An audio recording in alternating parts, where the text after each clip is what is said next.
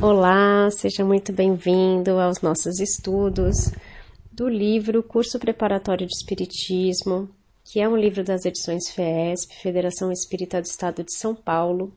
É, nós estamos na 18ª aula deste livro, né, estudando sobre o Espiritismo, e eu sempre recomendo que você escute as aulas anteriores, se você não escutou, para que você se intere de todos os temas e que leia também, estude também os livros é, de Kardec, que são os livros da codificação espírita. Né? É, não se atenha somente a esses estudos que nós estamos fazendo aqui. Estude mais, saiba mais né, sobre é, toda, toda a história do Espiritismo né, e como fazer parte dessa doutrina. É, nessa 18ª aula, nós falaremos sobre dois temas: homossexualidade e não julgue, compreenda.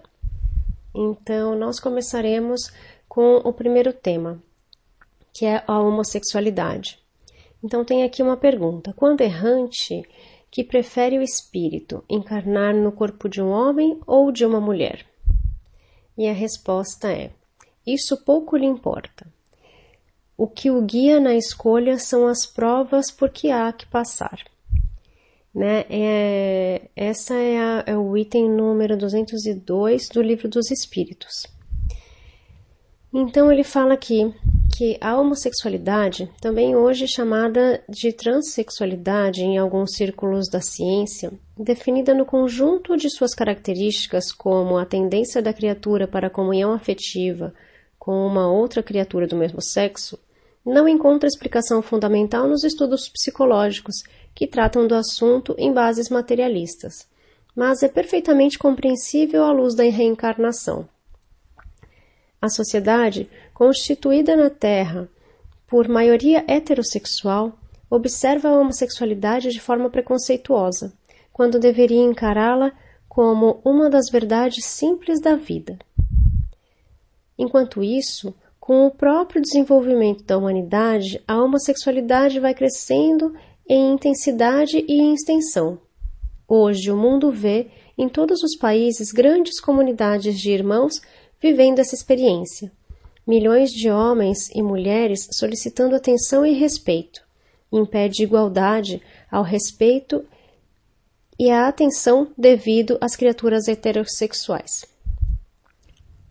A coletividade compreenderá gradativamente que os conceitos de normalidade e anormalidade não podem ser calcados apenas em sinais morfológicos, mas implicam muitos outros fatores, mais elevados, de definição da dignidade humana.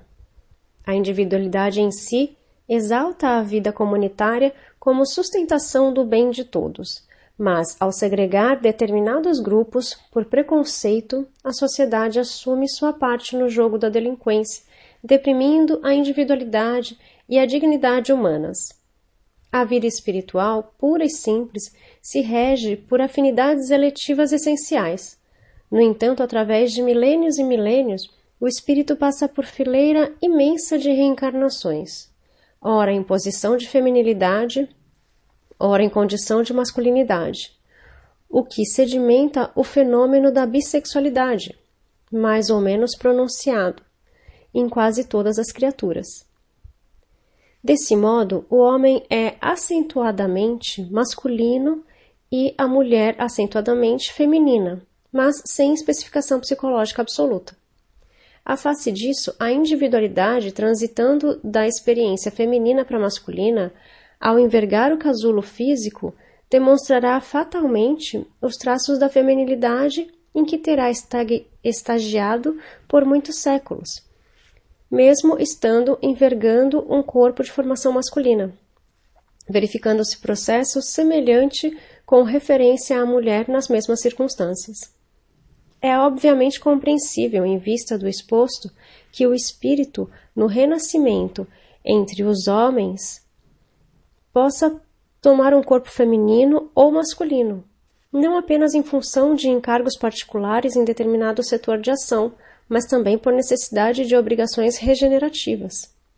O homem que abusou das faculdades genésicas, arruinando a existência de outras pessoas com a destruição de uniões construtivas e lares diversos, em muitos casos é induzido a buscar nova posição no renascimento físico. Em corpo morfologicamente feminino, aprendendo a reajustar os próprios sentimentos, e a mulher que agiu de igual modo é impulsionada à reencarnação em corpo morfologicamente masculino, com idênticos fins.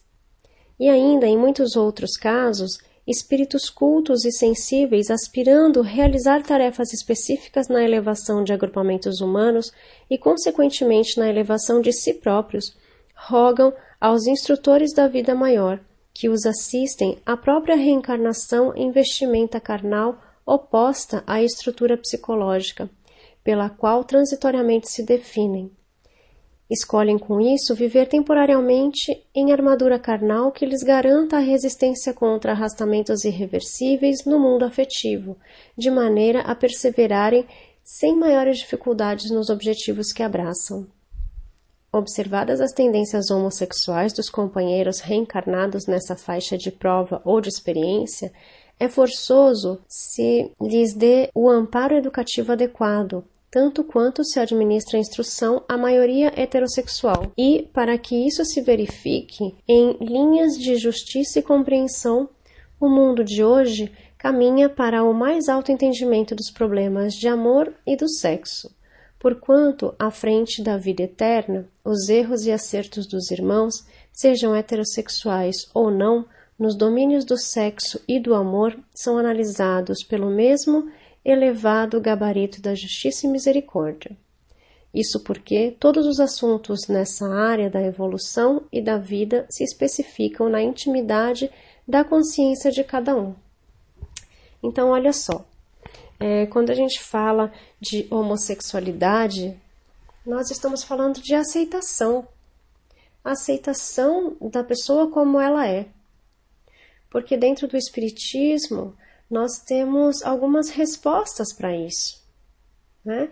Talvez esse espírito precisasse voltar num corpo mais feminino ou mais masculino, que era algo que ele não é, tinha tanta experiência de outras encarnações, para resgatar alguma coisa, para aprender outras coisas ou para ensinar algumas coisas a outras pessoas. Então, o que nós devemos fazer é aceitar essas pessoas como são, independente de se elas são homossexuais ou heterossexuais. Nós temos que ter respeito com as outras pessoas, né? Com todas aquelas pessoas que estão ao nosso redor. Então, no Espiritismo, nós temos algumas respostas. E lembrando que nada é uma regra, né? Cada caso é um caso, né? Então, aqui ele cita algumas é, situações, né? Pode ser que ele tenha feito alguma coisa muito ruim para muitas mulheres e para aprender ele voltou como uma mulher, né? E pode ser uma escolha é, livre dessa pessoa. E pode ser que ele tenha experimentado uma forma nova. E não importa é, o porquê essa pessoa voltou homossexual ou heterossexual. O importante é que nós é, nos apoiemos, nos respeitemos, né, para que possamos todos viver em harmonia, viver melhor e aprendermos um com o outro, aprendermos com as nossas semelhanças e com as nossas diferenças. E falando disso, é, o próximo tema fala sobre não julgar. Né? Então o tema é não julgue, compreenda. Diz André Luiz que a alma guarda sua individualidade sexual intrínseca a definir-se na feminilidade ou na masculinidade, conforme os característicos acentuadamente passivos ou claramente ativos que lhes sejam próprios. E ainda que a sede real do sexo não se acha dessa maneira do veículo físico, mas sim na entidade espiritual em sua estrutura complexa. Como consequência, cada criatura está conforme seu grau evolutivo, condicionada a uma ação sexual específica decorrente da própria ação mental em seus impulsos e manifestações. Emmanuel confirma em Vida e Sexo, no capítulo 26, que todos nós, os espíritos em aperfeiçoamento nos climas do planeta, estamos emergidos do passado multimilenar, em que as tramas da alma se entreteciam em labirintos de sombra, para que as bênçãos do aprendizado se nos fixassem no espírito. Ainda assim, achamo-nos todos muito longe da meta por alcançar. Se alguém vos parece cair sob enganos do sentimento, silenciai e esperai. Se alguém se vos afigura tombar em delinquência por desvarios do coração, esperai e silenciai. Sobretudo, compadeçamo-nos uns dos outros, porque por enquanto nenhum de nós consegue conhecer-se tão exatamente a ponto de saber hoje qual o tamanho da experiência afetiva que nos aguarda amanhã. Calai os vossos possíveis libelos ante as supostas culpas alheias, porquanto nenhum de nós por agora é capaz de medir a parte de responsabilidade que nos compete a cada um nas irreflexões e desequilíbrios dos outros. Não dispomos de recursos para examinarmos as consciências alheias, e cada um de nós, ante a sabedoria divina, é um caso particular em matéria de amor, reclamando compreensão. Bom, então, é, continuando, né, falando de respeito, né, e falando de julgamento. É tão fácil a gente olhar para o outro e julgar, né, o que a pessoa gosta, o que a pessoa é, o que a pessoa veste, é, como ela se comporta. E a gente não olha para nós mesmos, né? Nós não olhamos para nós dessa forma, né? Para nós, nós somos melhores que os outros. Então é mais fácil ver o erro do próximo, e de não querer encarar o meu. É claro que todos nós somos diferentes e eu sei que você não comete erros. não, todos nós cometemos erros, né? É, todos nós, por mais que nós não queiramos e que nós façamos a nossa reforma íntima, né? Nós estamos expostos a esses erros e estamos aqui para aprender também com os erros. Então nós acabamos julgando o próximo pelo que ele fala, pelo que ele veste, pelo que ele come, é, pelas pessoas que ele anda, pelas coisas que ele frequenta, pela forma que ele vê o sexo, é, pela necessidade sexual que a pessoa tem. Então é muito fácil a gente cair nessa coisa do julgamento, né? É, mas Deus fala, né? É, Jesus fala para nós, né? Que é para a gente esperar e silenciar, né? É, para que a gente saiba respeitar o próximo como ele é. Se nós também queremos ser respeitados, é, a gente também tem que respeitar. E não é aquela coisa de, ah, mas todo mundo me julga que eu sei, então também vou julgar. Se a gente não começar, não fizer a nossa parte, né?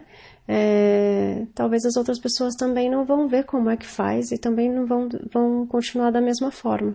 Então é, é melhor que a gente comece e que as pessoas aprendam conosco. E se elas não aprenderem agora, porque não é o momento delas aprenderem, elas vão aprender depois. Que nós possamos deixar bons exemplos, pelo menos, né? E bom, que espero que essa aula sirva um pouco de reflexão e que a gente consiga colocar em prática todo esse respeito, todo esse amor, toda essa caridade com o próximo, né? como nós gostaríamos que tivéssemos conosco. E nos vemos na próxima aula. Gratidão. Namastê, Namastate.